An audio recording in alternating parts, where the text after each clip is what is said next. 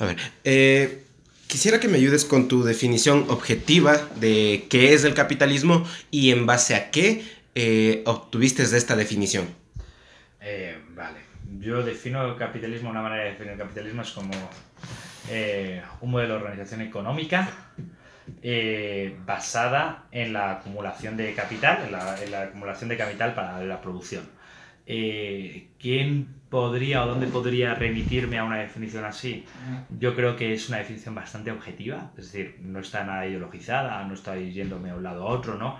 Porque muchas veces la gente intenta juzgar estas cosas por intenciones, a mí no me gusta, o sea, es algo bastante objetivo eh, y creo que desde tiempos de Menger o cualquier, un libro de texto básico de economía puede definir algo así. Otra cosa es que los marxistas definan capitalismo por intenciones, pero vamos a obviar por intenciones porque por intenciones nada es definible un medio de organización económica basada en la acumulación de capital, por eso se llama eh, capitalismo, eh, para, para, que sea productivo y aumentar la producción, porque el capital sirve para producir, si no, no es capital, es otra cosa, ¿no? Entonces, okay. más o menos. Ya, hace un tiempo hablamos de, te mencioné sobre esto del bloque proletario. ¿Qué es para ti el proletariado y existe o no en la actualidad? Es curioso porque el proletariado es una palabra que se inventó Marx, es decir, este es puramente marxista, eh, y el proletariado es una palabra que se inventó más para describir una realidad de mediados del 19 que tenía que ver con que los proletarios estaban eh, oprimidos y que tenía que ver con que los proletarios se definían por tener muchos hijos por la prole y que se definían por no poder protestar, ¿no? Porque, eh, progresar, perdona. Porque el que acumulaba capital siempre tenía poder sobre ellos. Lo llamativo es que 150 años después no hay proletarios. Decir, no hay proletarios porque ni hay una clase social definida, eh, estática, de, porque otro problema es que Marx definía clase social y lo confundía con casta. En esto insiste mucho el maestro Escotado. O sea, la clase es donde estás en un momento dado, la casta estás encasillado para el resto de tu vida y todas las siguientes generaciones está. De hecho, precisamente lo que crea la sociedad industrial es que elimina las castas, tú ya eres eh, siervo de la plebe, plebeyo, tú ya eres eh, proletario, pero el proletario si tú eres siervo de la plebe, todas tus generaciones serán siervo de la plebe, si tú eres proletario puedes prosperar o no, o sea, hay movilidad social. Entonces, eh, es una frase que inventó más para describir una realidad del siglo XIX que objetivamente no se aplica a la realidad. Es decir, no hay masas de empobrecidos explotados en las fábricas. No las hay, pero por muchos motivos. En primer lugar, porque ni los proletarios tuvieron tantos hijos. En segundo lugar, porque la, sociedad se ha transformado de una sociedad industrial a una sociedad de servicios. Por tanto, ya no están explotadas las fábricas. En tercer lugar, porque ha evolucionado muchísimo la democracia y los derechos, por tanto, ya no están explotados. Es decir, por ninguna de esos objetivos. Tanto es así que los propios marxistas durante todo el siglo XX, eh, uno de los debates más importantes dentro de la izquierda durante el siglo XX es eh, cómo conseguir conciencia de clase la palabra conciencia de clase la, repiten los marxistas mil veces, pero ¿cuál es el eh, por qué tienen ese debate sobre conciencia de clase? Porque tienen claro que la mayor parte de lo que a ellos apelan, que son a los proletarios, ni se consideran sí mismos proletarios, ni se sienten proletarios, ni son proletarios. Entonces, ¿existen los proletarios? De manera objetiva, según la definición de Marx, no. De manera subjetiva, según se, se define la inmensa mayor parte de los ciudadanos del mundo, no. De manera eh, política como una conciencia de clase, una clase social concienciada de sus propios derechos que quiere reclamar porque se siente por muera, tampoco. Y esto también lo dice la propia izquierda. Así que no hay por dónde hablar del proletariado del siglo XXI. Es que por ningún lado porque ni, objetivamente es lo mismo, porque ya no el sector industrial está explotado, ya no es, ni subjetivamente se sienten proletarios, ni la izquierda, y la izquierda sabe que no hay una clase social proletaria, por eso siempre están hablando de eso de hay que crear conciencia de clase, porque ellos saben que no hay conciencia de clase, luego no hay un sujeto político, ni objetivamente, ni subjetivamente, ni políticamente existe el proletariado. Lo siento. Ok, eh, no, de hecho concuerdo contigo, y, eh, pero es difícil eh, dentro, del, dentro de este grupo estar de esta manera. Ok, ¿Qué, ¿cómo defines tú la concepción de imperialismo? Imperialismo es la imposición militar a muchos o a, un, a, un, a distintos eh, nacionalidades, pueblos, territorios, a muchos y distintos territorios, de una cierta ideas o de, un cierto poder. El imperialismo necesariamente se basa en la fuerza militar y necesariamente tiene que basarse en el resto del mundo. Entonces, el imperio romano era un imperio. El imperio romano iba con sus ejércitos, llegabas a tu lugar y llegabas el imperio. El imperio español era un imperio. es más discutible cuánta hegemonía tenía o algo parecido porque era tan grande, pero el imperio español llegaba con los soldados del rey, llegaba a una ciudad, la conquistaban, se plantaban. El imperio inglés era un imperio, llegaba con esos. Ahora, la gran pregunta ahora es, ¿existen los imperios ahora? Bueno, existe el imperio norteamericano, digo el imperio ruso, porque sí que todas las regiones alrededor de Rusia siguen militarizadas por la fuerza militar rusa, Ucrania, por ejemplo. Eh, ¿Existe el imperio norteamericano? Sí que es cierto que Estados Unidos tiene la mayor fuerza militar con muchas diferencias. Ahora, ¿Estados Unidos impone su orden político en, en el mundo? No. ¿Impone su orden político en América Latina? No. ¿Impone su orden político en los países donde interviene militarmente, que pueden ser Irak o Afganistán? Pues muy relativamente. Porque al final lo que haciendo son unas elecciones democráticas, elige los ciudadanos y se va. Eh, y lo hace junto a Naciones Unidas y lo hace para evitar dictaduras. Eh, ¿Es legítimo? Es muy cuestionable si la intervención militar en un tercer país es legítima. Muy cuestionable. Pero eh, vivimos en un mundo en que Estados Unidos es el gran imperio. A día de hoy el imperio es cultural. Pero claro, cuando el imperialismo es cultural, es decir, cuando nosotros decidimos consumir Netflix, series americanas, tomar McDonald's o vestir con jeans y sudadera, cuando nosotros lo hacemos eso, lo hacemos voluntariamente, exactamente igual que en el tardo imperio romano los ciudadanos de todas las provincias elegían hablar latín porque se comunicaba mucho mejor que se hablaban su lengua vernácula. Entonces, eh, eh, no creo que sea equiparable el imperialismo, que definitivamente tiene un elemento de fuerza militar, con eh, la globalización o la cultura occidental, que no tiene un elemento de eso. ¿A qué crees que se debe la malinterpretación por parte de muchos jóvenes sobre el capitalismo? Dentro de, mi, dentro de la gente que yo conozco en este lugar, existe una concepción del capitalismo como lo peor que puede hacer un ser humano frente a otro humano, como la forma de explotación más criminal dentro del orden humano. ¿Por qué crees que existe esto? Yo creo que hay muchos problemas unidos. Creo que hay. A ver, en primer lugar.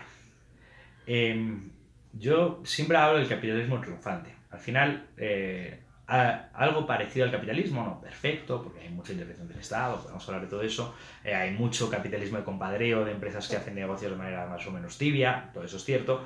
Pero al final, de manera más o menos organizada, a grandes rasgos, el capitalismo ha triunfado. Ante esto, eh, los jóvenes la tentación de un joven es rebelarse contra el mundo, eh, pelearse contra el mundo. Y cuando intenta buscar una respuesta a esa pelearse contra el mundo, me da igual cómo esté el mundo, el joven por definición se quiere pelear contra el mundo. Eh, la prácticamente la única respuesta que encuentran en los eh, o, en el mundo es la de la izquierda más rancia o la explicación marxista del mundo.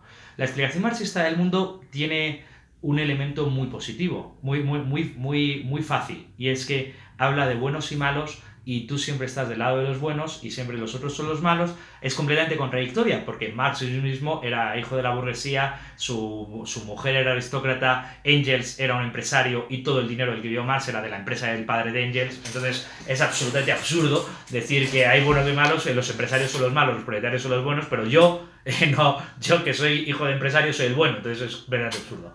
Pero de todos modos, eh, para un adolescente o para un joven, la explicación del mundo de buenos y malos es muy muy sencilla, pero muy, muy práctica, porque yo soy el bueno, hay eh, los malos explotan a los buenos, yo soy el bueno, yo voy a defender a los buenos, eh, vamos a acabar con el mundo. Es un análisis bastante simple, pero eh, appealing, o sea, eh, llamativo para un joven. Un joven se siente atraído por algo así. Entonces, ¿por qué creo que ocurre así? Porque la alternativa es mucho más dura. La alternativa es decir, el mundo va razonablemente bien, lo único que queda es seguir trabajando en esta dirección de democracia derechos humanos y liberalismo para seguir progresando y que cada vez más gente tenga electricidad, no pase hambre y vaya viviendo mejor. Es una... El problema de los liberales es que el llamado que tenemos a los jóvenes es básicamente el mundo va razonablemente bien, hay algunas cosas que cambiar, pero vamos en la buena dirección, eh, sigamos remando en la buena dirección para lograr eh, lo que está haciendo la humanidad. Pero no te voy a prometer el paraíso, ni te voy a prometer que esto va a cambiar radicalmente, ni te voy a prometer que vas a ser tú el justiciero que va a luchar como en las películas de superiores en contra de los malos. Entonces, claro, es bastante más difícil. Ok. Dentro de todo esto, ¿cómo está la política como tal? La política o la politiquería. Ellos definen política y politiquería. Politiquería como lo que hacen las votaciones y la gente, y política como lo que tú haces en, tu barrio de, de un impacto real. Entonces, ¿cómo crees que la politiquería entra dentro de un joven a, cambiar algo? ¿Cómo crees que podría? ¿Cómo crees que lo hace?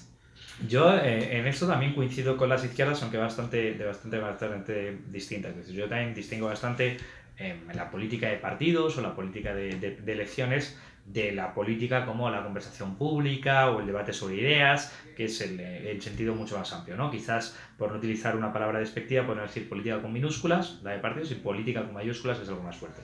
El problema es que eh, las izquierdas siempre hablan de eh, los representantes de barrio, los representantes seccionales, pero nunca han llegado a tener una legitimidad democrática en ese aspecto. Es decir, cuando llega alguien y dice, no, yo vengo a hablar en nombre de los vecinos de Chimbía, Ok, ¿cuántos vecinos de Chimbía te han votado?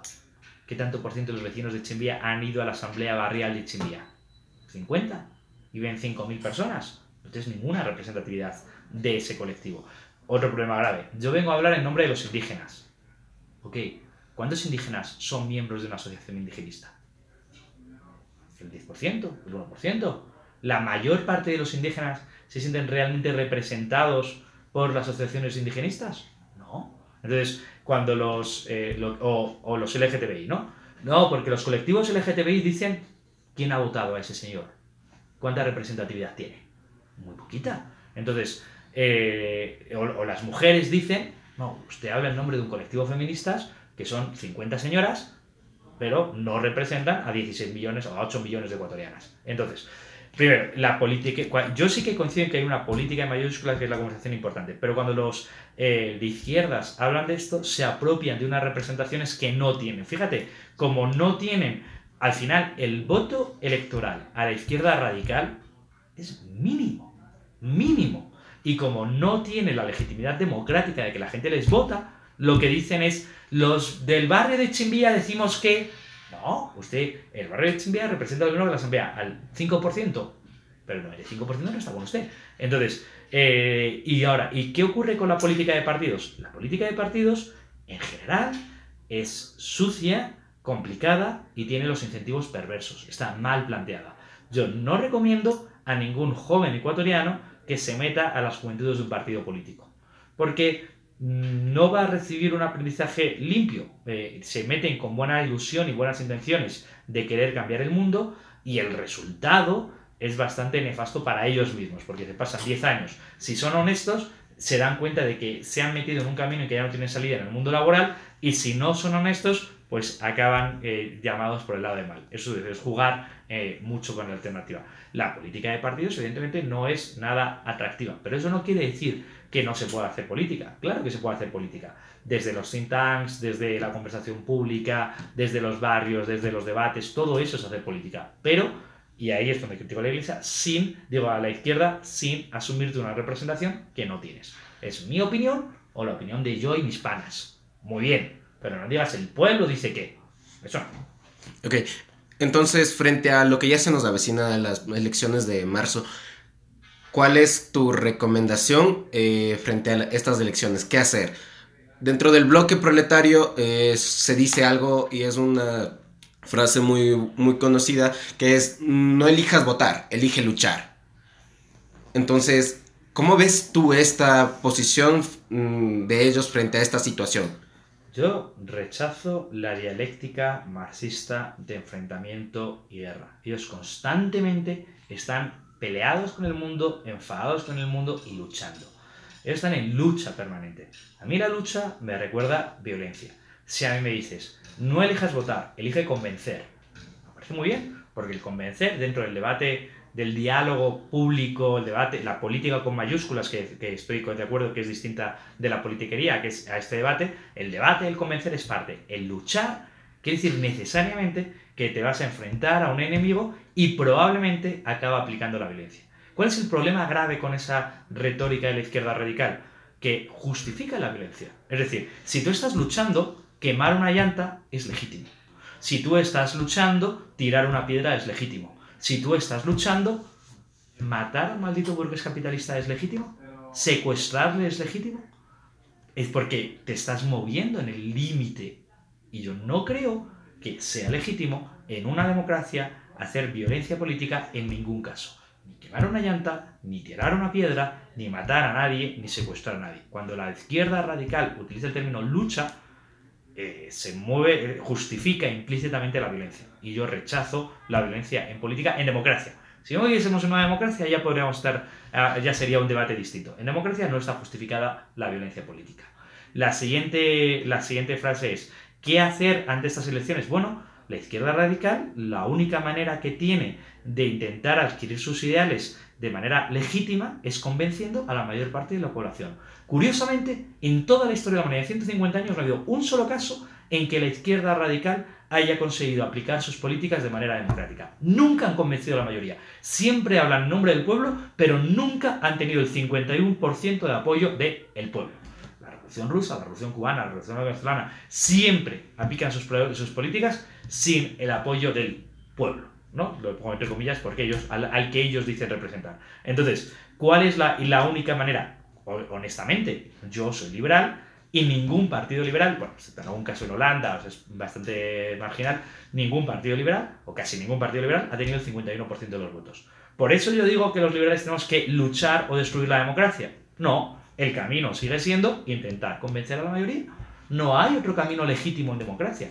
Entonces, ¿qué hacen ante estas nuevas elecciones? Bueno, lo primero, eso es que les encanta a la izquierda radical hacer, hacer estos análisis de fuerzas y análisis del estado de... Lo primero tienes que reconocer una realidad incuestionable. La inmensa mayor parte de los ecuatorianos no son de izquierda radical. Ya está. Esa es la realidad incuestionable. ¿Cuántos votos llega a tener la izquierda radical? Ruptura de los 25 y demás. Como la izquierda más radical que ha tenido la el, que representación democrática. El 10%. Pues intenta llegar a ser el 51%, pero a día de hoy eres el 10%. O intenta llegar a ser el 15% e influir en las políticas que más te interesen. Eso es legítimo. Luchar no es legítimo. En ese sentido. Ahora, entre las elecciones seccionales, pues eh, los liberales, y yo pertenezco a los liberales, nos enfrentamos a la misma disyuntiva. Hay liberales que dicen, lo que tenemos que hacer es apoyar al candidato menos malo. Al candidato, no hay ningún candidato que para nosotros sea perfectamente liberal, pero hay candidatos que son más o menos liberales, apoyamos al candidato menos malo. Otra gente dice, dice, no, lo más importante es echar al correísmo, tenemos que apoyar al candidato que tenga más alternativas, o sea, unos dicen, al, al que pueda echar al correísmo, al, o sea, entre el cáncer y el SIDA, pero bueno, al que sea menos malo, ok. Otros dicen, al que sea más liberal posible. No es perfectamente liberal, pero al que sea más liberal posible. Y otros dicen, no, ninguno es suficientemente bueno, nosotros no tenemos que apoyar a ningún candidato. Bueno, dentro de los liberales hay distintas posiciones, pero todas son democráticas, todas son con el escenario. Hay gente que dice, dentro del mundo liberal, y yo estoy en todas las conversaciones de los libertarios, hay gente que dice, en las elecciones de Quito, siendo concreto, apoyemos a Montúfar. ¿Por qué? Eh, porque Montúfar es el que tiene más opciones de ganar a Yunda y a Moncayo, y nosotros no queremos que gane. Desde luego Yunda, porque no es más de izquierdas, Moncayo, que también es de izquierdas, bueno, apoyemos a Montúfar. Dentro de los liberales, otra gente no, apoyemos a Holguín. Eh, es razonablemente liberal, defiende razonablemente, no es perfectamente liberal, no es un gran candidato liberal, pero es razonablemente liberal, defendamos a Holguín. Y otros dicen, no me gusta ninguno, voy a votar nulo. Bueno, son tres elecciones, una conversación eh, que los liberales debemos tener, como las izquierdas radicales deben tener. Pero eso no vale. Las izquierdas radicales dirán, apoyemos a Yunda porque es el más de izquierdas que tiene posibilidades de ganar apoyemos al que se presenta de la izquierda más radical porque esa es mejor. O no apoyo a ninguno porque no es suficientemente eh, leninista. Bueno, esa conversación hay que tenerla, pero la de como ninguno de los que a mí me gustan van a ganar, voy a reventar las elecciones, a luchar contra las elecciones o a protestar contra la democracia, la gente no está convencida de tus ideas. Eh, a lo mejor es culpa tuya, no de la gente. Exacto. Plantéatelo. Ok. Eh, ¿Cuál es el primer paso para ser liberal? Estar convencido de que los demás tienen derecho a su propio proyecto vital. Que tú no tienes que imponer el proyecto vital que a ti te parece mejor a nadie. Para mí claramente ese es el primer paso. Estar convencido que los demás tienen derecho a su propio proyecto vital. Cuando te convences de eso todo es mucho más fácil. Ok. Uf, sido una conversación densa, ¿eh? Sí, muchas gracias. Anda, dejo que tengo un montón de trabajo y llevo dos días sin abrir el mail. Ya, listo. Muchas gracias, en serio. Te agradezco.